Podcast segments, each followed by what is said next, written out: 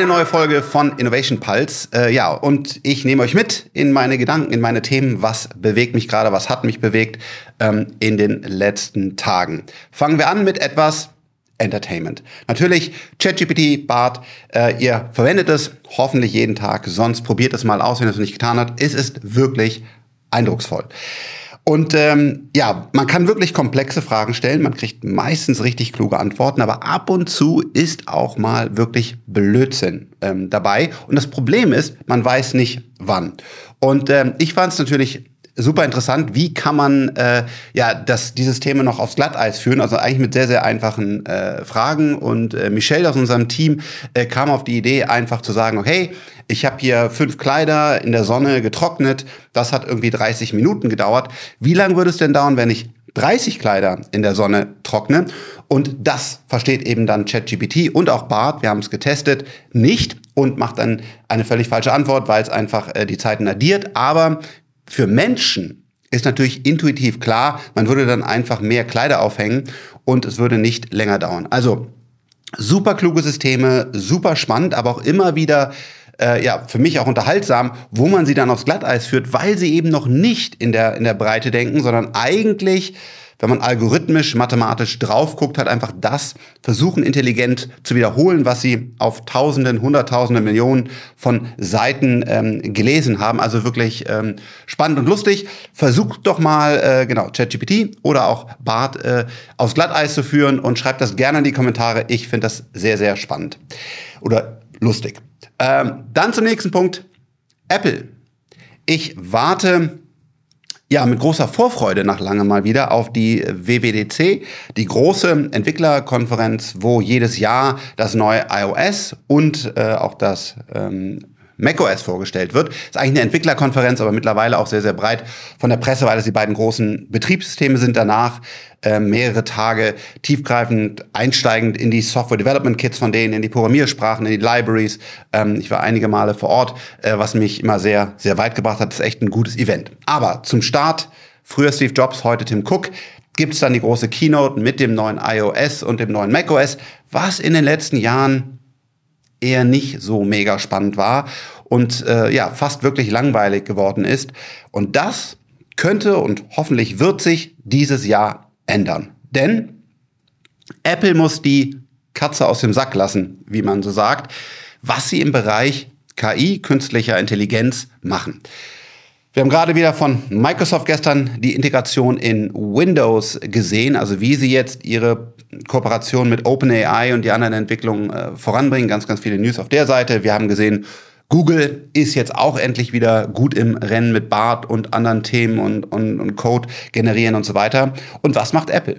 Ich glaube, Apple wird sich darauf konzentrieren, lokal, also auch mit einer Data Protection, also einem Schutz von den eigenen Daten, damit zu punkten und die eigenen Chips zu nutzen. Denn was da in den letzten Jahren entwickelt wurde, ähm, sowohl jetzt M2, M3 äh, auf dem Desktop, aber Gleiche Technologien äh, werden auch im iPhone eingesetzt. Das ist wirklich herausragend. Das heißt, diese Chips können sehr, sehr komplexe Aufgaben hocheffizient, also mit wenig Energieverbrauch, ähm, umsetzen. Und das wurde bis jetzt nur zum Teil eingesetzt. Also diese WWDC-Konferenz, werde davon natürlich dann meine Einschätzung äh, auch teilen, wird hoffentlich wirklich spannend, weil jetzt die AI-Strategie äh, von Apple auf den Tisch kommt. Und da werden wir ein paar andere Dinge sehen als von den anderen ähm, Unternehmen.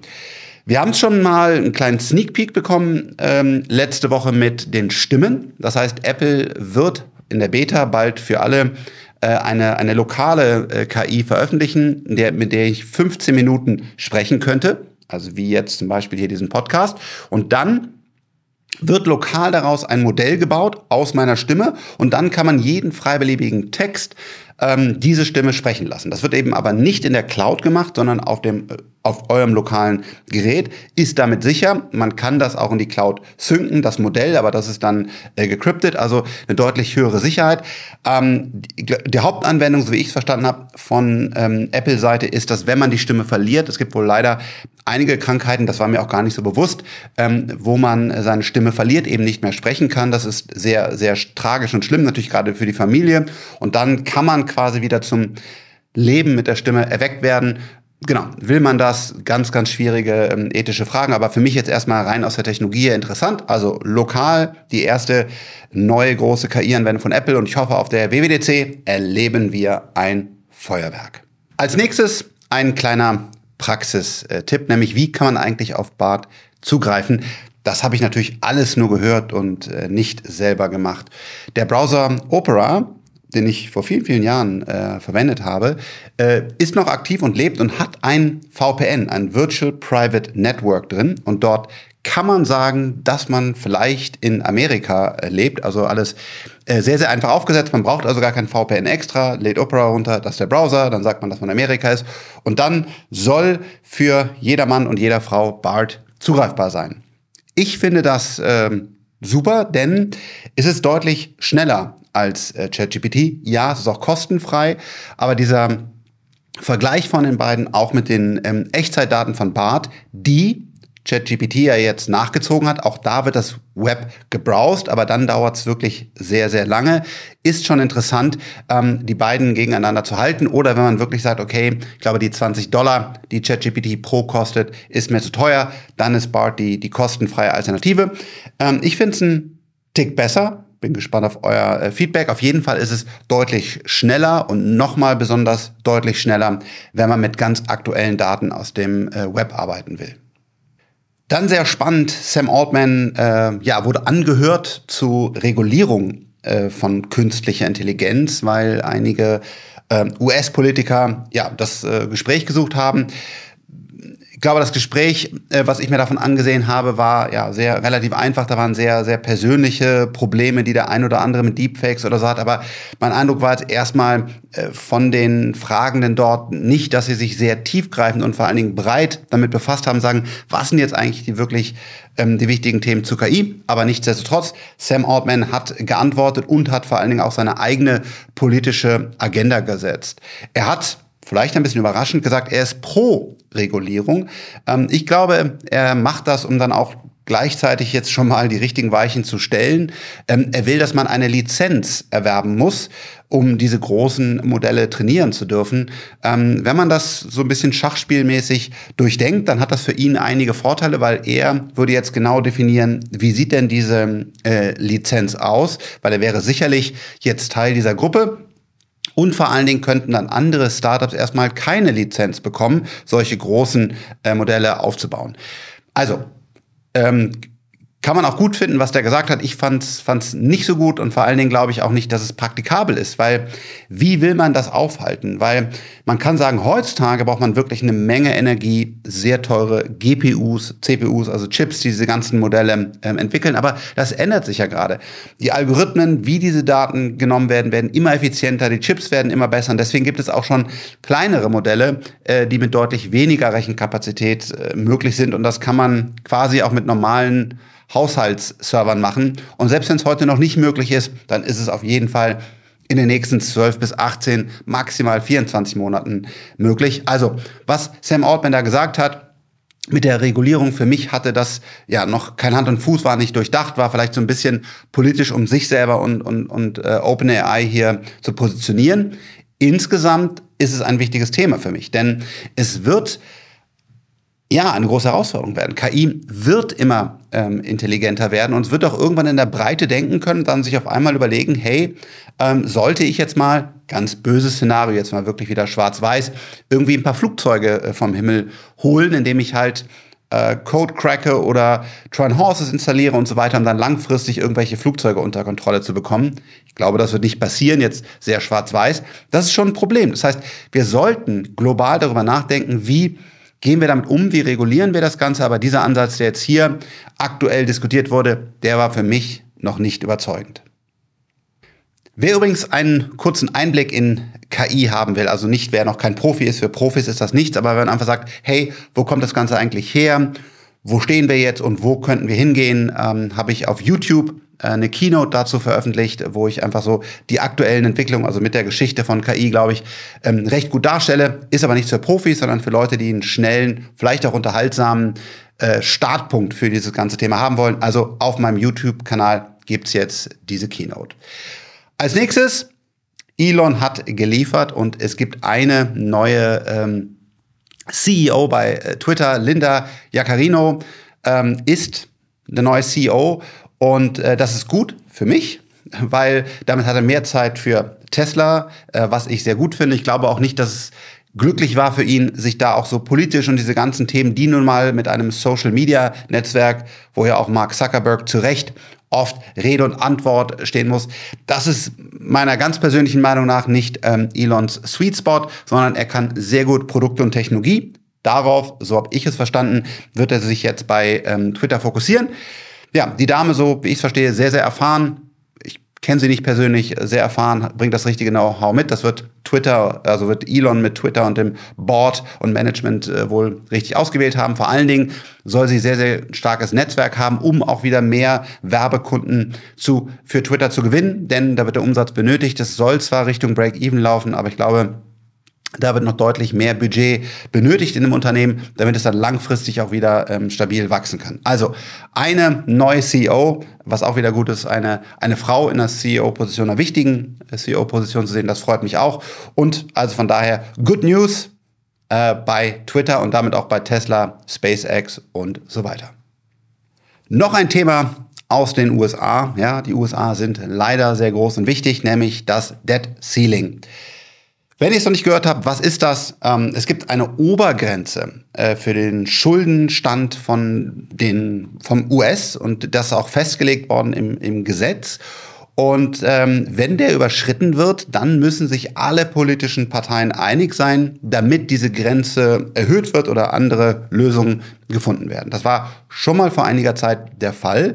Und es ist ein theoretisches Problem, weil natürlich wird das erhöht. Also wir können uns dazu nichts anderes vorstellen. Aber die äh, die Partei, die gerade nicht die Regierung stellt, die nutzt das dann aus, um Forderungen zu stellen. Weil man muss wirklich sagen, in dem Fall jetzt Joe Biden ist absolut abhängig ähm, von den anderen, weil er braucht die Zustimmung von einer deutlichen Mehrheit, um dies zu ändern. Und jetzt wird das politisch gespielt. Das Problem ist, es läuft gegen Null. Also wenn der, der Schuldenstand äh, der US so groß ist, als dass dann eben keine weiteren Dollar mehr rausgegeben werden können, dann wäre das eine Katastrophe. Äh, wir haben das in der Vergangenheit auch schon mal erlebt, dass dann kurzfristig zum Beispiel Schulen, ähm, Polizisten und so weiter nicht ähm, finanziert werden können. Da hat es wirklich die andere Partei, die dann gerade nicht war, sehr, sehr weit getrieben und wollte dann wirklich mal bis an die Grenze der Verhandlungen gehen. Unsere Einschätzung und von den ganzen großen Häusern und Politikexperten, die man da ähm, ja, hören darf, ist, dass da jetzt doch vorher eine Einigung ähm, getroffen wird, damit es eben nicht dazu kommt, dass dann nochmal äh, ja, Polizisten andere nicht bezahlt werden können. Aber es ist ein interessantes Thema, denn ähm, es ist eine Grundfrage, wie viel Schulden im Gegensatz zu dem Gesamtumsatz eines Landes wollen wir uns erlauben? Am Ende des Tages müssen dafür Zinsen gezahlt werden. Aktuell sind die Zinsen höher. Ähm, das heißt, die Schuldenlast wird auch noch schlimmer. Das heißt, als die Schulden so niedrig waren, ähm, noch vor 12, 18 Monaten, war das auch für die Staaten sehr interessant. Also die Staaten haben eigentlich gar kein Incentive, die die Zinsen anzuheben, müssen es aber machen wegen der, wegen der Inflation. Und da sind auch quasi die Zentralbanken ähm, unabhängig äh, mit dieser Entscheidung. Aber für die Staaten ist es ein Problem. Und jetzt die Grundsatzdiskussion, wie viel Schulden darf sich äh, der, ja, die US erlauben? Das wird jetzt gerade ähm, diskutiert und verhandelt. Zu 99 Prozent wird einfach diese, diese Nummer erhöht. Das heißt, sie können wieder mehr Schulden machen. Sie können wieder drei, vier Jahre weiter so machen wie bisher. Finde ich das gut? Nein. Ich glaube auch nicht an diese Gelddruckpolitik. Das habe ich an ganz vielen Stellen hier schon mal äh, ja, umfangreicher erklärt, warum ich dagegen bin. Aber aktuell für mich gibt es auch keine Lösung. Jetzt irgendwie genau diesen Hardcut da zu machen, ohne dies vorbereitet zu haben und das Land und damit leider auch die Welt, weil US ein sehr, sehr wichtiger Baustein, natürlich Player ähm, der Welt ist. Das wäre der absolut falsche Weg. Deswegen, ich hoffe, ähm, da gibt es bald weißen Rauch und das Thema ist dann erstmal von Tisch. Aber insgesamt bleibt es ein Riesenproblem. Wer soll all diese Schulden und vor allen Dingen dann auch die Zinslast jemals zurückzahlen, ist eine ganz wichtige Frage. Zum Thema Debt Ceiling, das bewegt natürlich auch äh, den Aktienmarkt ähm, sehr stark. Und hier nochmal ähm, wichtiger äh, Hinweis für 10x DNA. Wir spielen solche Themen nicht. Also wir trauen uns hier keine Meinung besser als der Markt sozusagen ähm, die einigen sich jetzt sehr schnell oder sehr gut oder deswegen haben diese äh, Makroentscheidungen folgenden Einfluss ähm, auf den Markt. Wir bei 10x DNA investieren in hoffentlich herausragende Unternehmen, Technologien und, und Köpfe und das machen wir langfristig. Das heißt, solche Themen, weil der ein oder andere jetzt schon mal gefragt hat, spielen wir nicht, sondern wir sind einfach long only, also wir haben, wir halten die Anteile und äh, haben langfristigen Horizont und spielen sowas nicht. Das, auch wieder wichtig, ist keine Anlageberatung oder Empfehlung, das war nur eine Information. Bei 10x DNA bleiben wir investiert und das mag mal rauf oder runter gehen. In den letzten Wochen hat es ähm, sehr, sehr gut funktioniert. Ich glaube, das haben auch ganz wenige Marktteilnehmer so abschätzen können, wir auch nicht. Aber kurzfristige Vorhersagen, wie sich Märkte bewegen, das können wir nicht, das tun wir nicht, sondern wir investieren langfristig in hoffentlich herausragende Unternehmen. Dann leider wieder schlechte Nachrichten für die deutsche Autoindustrie, aber auch für die amerikanische Autoindustrie. In dem lokalen Markt China sind die lokalen Player BYD und andere einfach sehr, sehr stark, werden immer stärker und man sieht sowohl Volkswagen mit seinen ganzen Marken, ähm, als aber auch zum Beispiel Ford, ähm, sind fast chancenlos äh, in dem Markt. Und ich habe gerade, das werden wir auch bald veröffentlichen, hier Innovation Pulse äh, mit einem Experten aus der Autoindustrie aus China, der auch gerade vor Ort sich nochmal die ganzen neuen Modelle, Produktion und so weiter angesehen hat, gesprochen. Die Chinesen geben Gas. Sie bauen immer bessere, immer schönere Autos. Sie haben immer eine höhere Qualität. Sie können den Preispunkt immer weiter ähm, runtersetzen. Und deswegen glaube ich leider, dass sich dieser Trend fortsetzen wird und wir dort eine Menge starke lokaler Spieler in diesem äh, chinesischen Markt haben. Der einzige, der sich hier anscheinend bisher daneben behaupten kann, ist Tesla mit der lokalen Produktion. Tesla kann sehr, sehr günstig produzieren, weil sie halt sehr tief in Technologie investiert haben. Deswegen bisher da sehr starke Zahlen. Ansonsten eher von lokalen Playern und das, was wir von europäischen oder auch amerikanischen anderen Autobauern in China sehen, sind sehr schwache Zahlen. Einige haben sich jetzt auch schon äh, zurückgezogen. Das tut weh, denn das ist ein, ein sehr, äh, sehr großer Markt. Das war's schon wieder mit meinen Gedanken, was mich aktuell bewegt. Vielen Dank für euer Interesse und eure Zeit. Der nächste Innovation Pulse mit Marcel Münch, da gehen wir rein in China. Er war gerade vor Ort, in die Autoindustrie, aber auch viele andere Themen. Was macht Baidu, Tencent? Warum liebt er NIO so sehr? Was hat er da gerade auch vor Ort alles mitgenommen? Er war einige Wochen da. Wie sieht es da eigentlich vor Ort aus? Also ein wirklich spannendes Gespräch. Das ist das nächste bei Innovation Pulse. Und nochmal vielen Dank und ciao, ciao.